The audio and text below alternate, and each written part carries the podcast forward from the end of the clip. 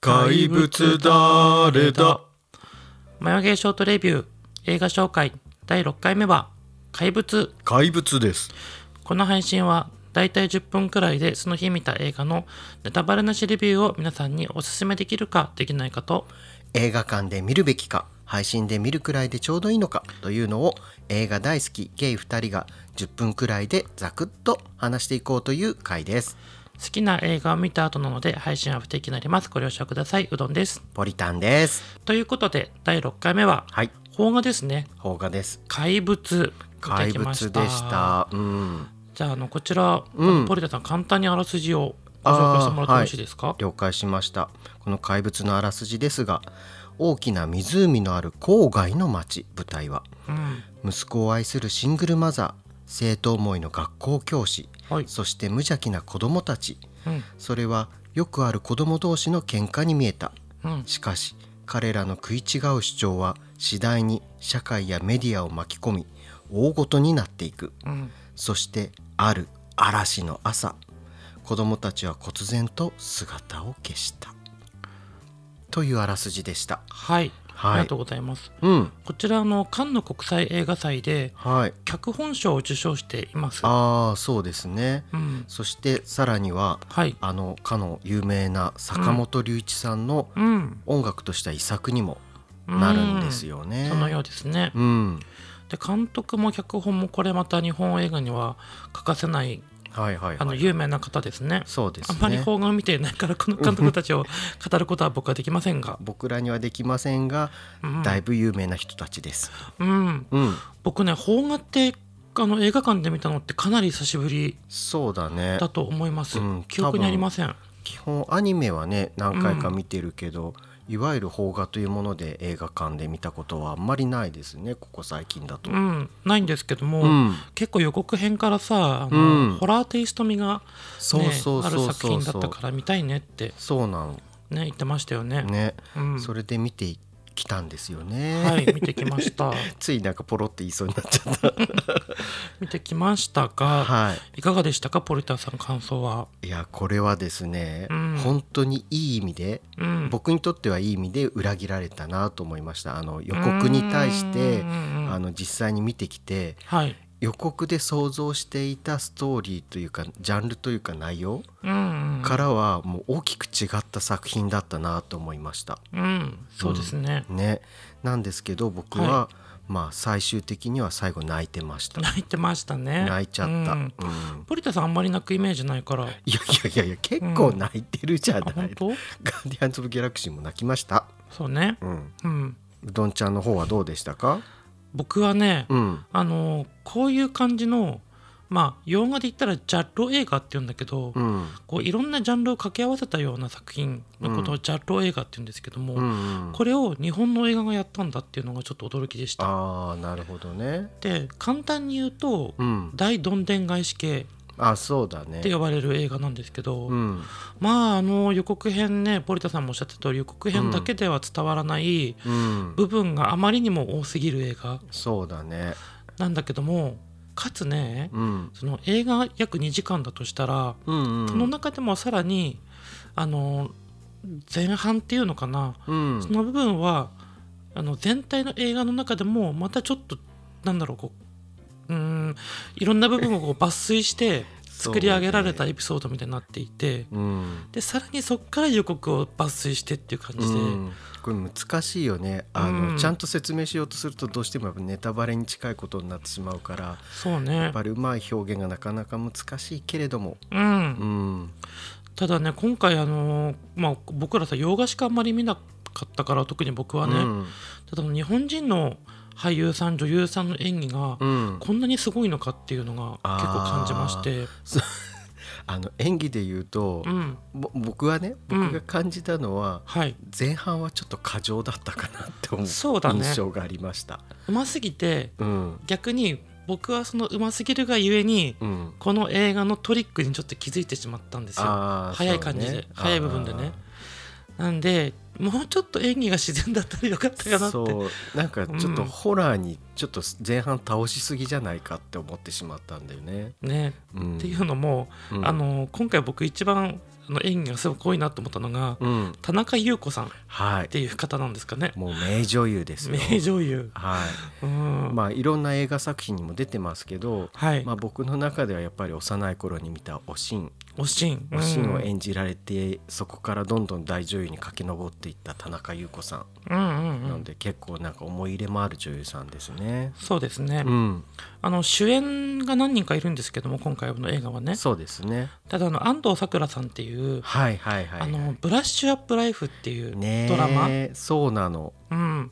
僕らも見まして見ました。でそのブラッシュアップライフのうん小ネタっていうのかな、そうあの同じくブラッシュアップライフに出てたうん、野呂佳代さんも出てて誰ですか野呂佳代さんっていうのはあの元 AKB48 メンバーですね。はいはいはい、はい、今は女優として活躍されてますけども、うんまさかの安藤サクラ野うん呂佳代というはいペアでそうかつちょっと内容もね、そうなんかちょっとコミカルなね、うんあの感じで あの演技をされているからそこだけねうん、だからちょっとブラッシュアップライフを彷彿させるようなかなりね関連性がありましたよね、うんなんか だいぶオマあえてージでュしょうね、オマージュだなと思いました。うん、うん、でその安藤サクラさんがこの田中優子さんにうん、言った言葉が僕ちょっとメモっていたんですけども、あはいはい、はいメモってた。うん田中優子さんに対してねうん「一人の人間として向き合ってもらえますか?」っていあーうセリフがあってうん、その時の田中優子さんの演技がうんすっごい不気味なのそうねね。あれはちょっと まああれでゾッとしてうんあそっかこの作品ってやっぱりそっち系なんだってその時は思ったんですけどね。うんうん、でもこういろんなねあの 話がどんどん進んでいくとさそうそうそう結構心にしみるし言葉が多くてああなるほどね印象がね深うんいシーンはいっぱいありましたねそうねうんで特に前半でうんその田中優子さんが言ったセリフねうん実際のことはどうでもいいってうん吐き捨てるような、いやどんどんさはあ不気味な感じに見えたよねそうだうね、んだったりうんあとは主人公の子がねうん「僕はかわいそうじゃない」ってあーあれはねちょっとわかるなと思いますよね後輩になってくるとわかるようねんその意味がね。うんっていうねなんかあのーホラーテイストうんに寄せた作品なんですけども、うん多分それは本当にこの映画の醍醐味のはい一部にしか過ぎず、そうなのうん本当にそ前半だけ見たらホラーなんだけど、うテイストがねううんんそこからどんどんどんどん物語がうんまあなんだろう別の方向にではなくてうんどんどん物語の内側にこう迫っていく、ああなるほどね、うんまあ、内面なのか、うんまあそうね周取り巻く周囲の環境なのうかん含めて、この映画を見ていく中でみんながね、多分怪物って誰なんだろうってうん追っていくと思うんです。そうですねうん、なんか最初のうちはさはい、この人が怪物なのかなあの人が怪物なのかなみたいな感じで、うんまあそういう風に演出もねうん実際されていて、一人一人にフォーカスが立っていそうってそねうそうそうだから、うんなんかいろんなとこに怪物がいるのかなどうなのかなみたいな感じで見ていたんだけど、うんね最終的にはどうなっちゃうんでしょうって感じでしたよね。ね、皆さんは怪物探しをこの映画の中でしてうん一体誰だと思うのか、うんうん、っていうのは結構重要な要素かなとそうかもしれないですね。思いますねうん、ちなみにポリタンさんは怪物見つけられましたかはい、見つけられました。おいいですねはい。うん僕は、うん僕も見つけられましあ、た本当ですか。うんそうなんだ、おかしいな。 うん、あなた見つけられるんだね。うん、うんでねこれの物語のうん、なんだろうな最終的な部分っていうのかなはうんまああんまり言うとあれなんですけどい、ねはい。すごくその幸せって何なんだろうっていうあものもあるし、 うん逆に言うと不幸って何なんだろうっていうのもあるんあ、だなよるほねど、。なるほど。でその不幸と幸せの間をずっとぐるぐるぐるぐる回っているようなうーん、物語でもあるし、うん、誰が被害者でうん、誰が加害者なのかっていうのうもん。ぐるぐるぐるぐる回っていくんであすよあねー、。そうね、あの、そうかも、あの、幸せ不幸せも、うん被害者加害者も、うんなんか、その、見る視点によって。うん変わってくるんだなっていうのが本当にぐるぐるぐるぐる回っていくっていう映画でもありましたね。そうなんで答えはもちろんないんですけど、うんうんあの僕の中でねうん怪物っていうのはうんまあこれかなっていう のは言え言っちゃダメだからねああここそはうかねそうかなるほどね、うん思いましたねまあ、僕の中での怪物は、はいこれ絶対ネタバレにならないんですけれども、はい何ですか隣に座ってたうどんちゃんで したねあ僕でしたはい何でですかいやだって映画をさ、はいこうまあね2時間ぐらいうんあった作品なのにはいずっと隣でノートにメモを取っているっていう、ああそうですねうんはい何してんのこの人って感じでしたよ。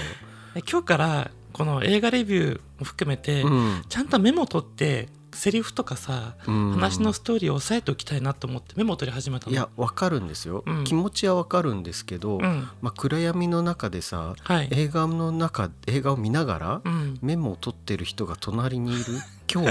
怖、うんうん、びっしりメモ2ページ取りましたよそうちょっとねおかしな人が隣にいる、うんいやでもねメモ取ってて思ったのあの何真っ暗で手元が見えないからさ見えないよもうね、感覚で書いてんの、うんうん後で読める読めない部分も多々 あるああるんだ、うん文字と文字ながるかぶったりとかね、 ほどはいはいはい、はいうん、ありますよいやすごいなと思って「あの、うん怪物だあれだ」って言われたら「はいん右 隣?」みたいな感じでしたかね。ううんん、いやありがとうございます褒めていただきまし褒めててないの。じゃああの10分超えましたので総括していきたいと思うんですけれど も、はい。えっと、ポリタンさんはこの作品、映画館で見た方がいいと思いますか僕は見た方がいいって思いました。おうお、ん、なぜですかやっぱり なぜでしかってあの、はいなんだろうこのなんかうん映画の中でね、はい起こってくるこのいろんなこの気持ちの移り変わりとかうんそのなんか視点によって変わってくるこの価値観みたいなものがうんやっぱりちょっょっと僕はね、と、うん僕はなんかこうテレビで見るよりかは、うんあの映画館で見た方がより伝わるかなってそうだね思いましたね。うんそして最後のシーンとかをね、うん見るときは映画館の方がいいんじゃないかなと思いましたね。そうだねううん、ん、僕も同じくうん映画館で見た方がいいと思います、なるほどうどんちゃんは何でですかあのまあネタバレ厳禁なんです、うんこの作品は本当にね、うんうん、なのであのー多分ね DVD とか配信とかになる時は、うんだいぶネタバレ があまあその頃にはねされてるでしょうね。ネタバレなしで見ることが楽しいジャンルがこのジャッロ映画といううんジャンルなので、うん、あのーうん、シアターは別に IMAX とかじゃなくていいと思うんだけど、あそうだね。うん結構早めに見た方が、ううんんあのこの面白さにね気づけるかなと思います。そうですね。ううん、そしてあの怪物を見たらうん誰が怪物だったのかをご自身の中で考えていただいて、そうですね。うん、で今のこの世の中うん、あとは学校教育うん、親子の関係うん、いろんな関係がこの作品の中で描かれますけれども、はいあと子供同士の関係とかねね、いろんなこの日本を取り巻く環境を、うん、まあ、メディアもそうだけども結構投影している作品なのと、そうだね。うんあの人間だけじゃなくメディアも含めてっていうところはミソかもしれないね。そうだね、うんう、ん、うまくね脚本練られて書かれてるかうら、ん、カンヌ国際映画祭で 脚本賞を取るだけはやっぱりあ あーるまなあとそはうだね思った。うん、うんあとはやっぱり過剰な演 技。あれはすごい。そうもう最後だから言うけど、うん僕途中でねこの作品のねジャンル映画ってジャンルを知っていたから、ああ、うん、僕ちょっとねあの気づいてしまって途中しらけた部分はあるんだけど、ああ、言ってたね。ううんん、でもそれ抜きでもね全然面白いから、うん、あのぜひ気になってる方は見てみてください見。てみてください。はい。ということで、マヨゲーショートレビュー映画紹介では、こんな映画も見てほしい、この映画の感想が聞きたいなどがあれば、Google フォームからのお便りや Twitter の DM、コメント、ハッシュタグマヨゲーなどでお知らせしていただけたらと思います。思います。それではまた次回の映画でお会いしましょう。真夜中にゲイのうどんでした。ポリタンでした。じゃあね、またねまたねー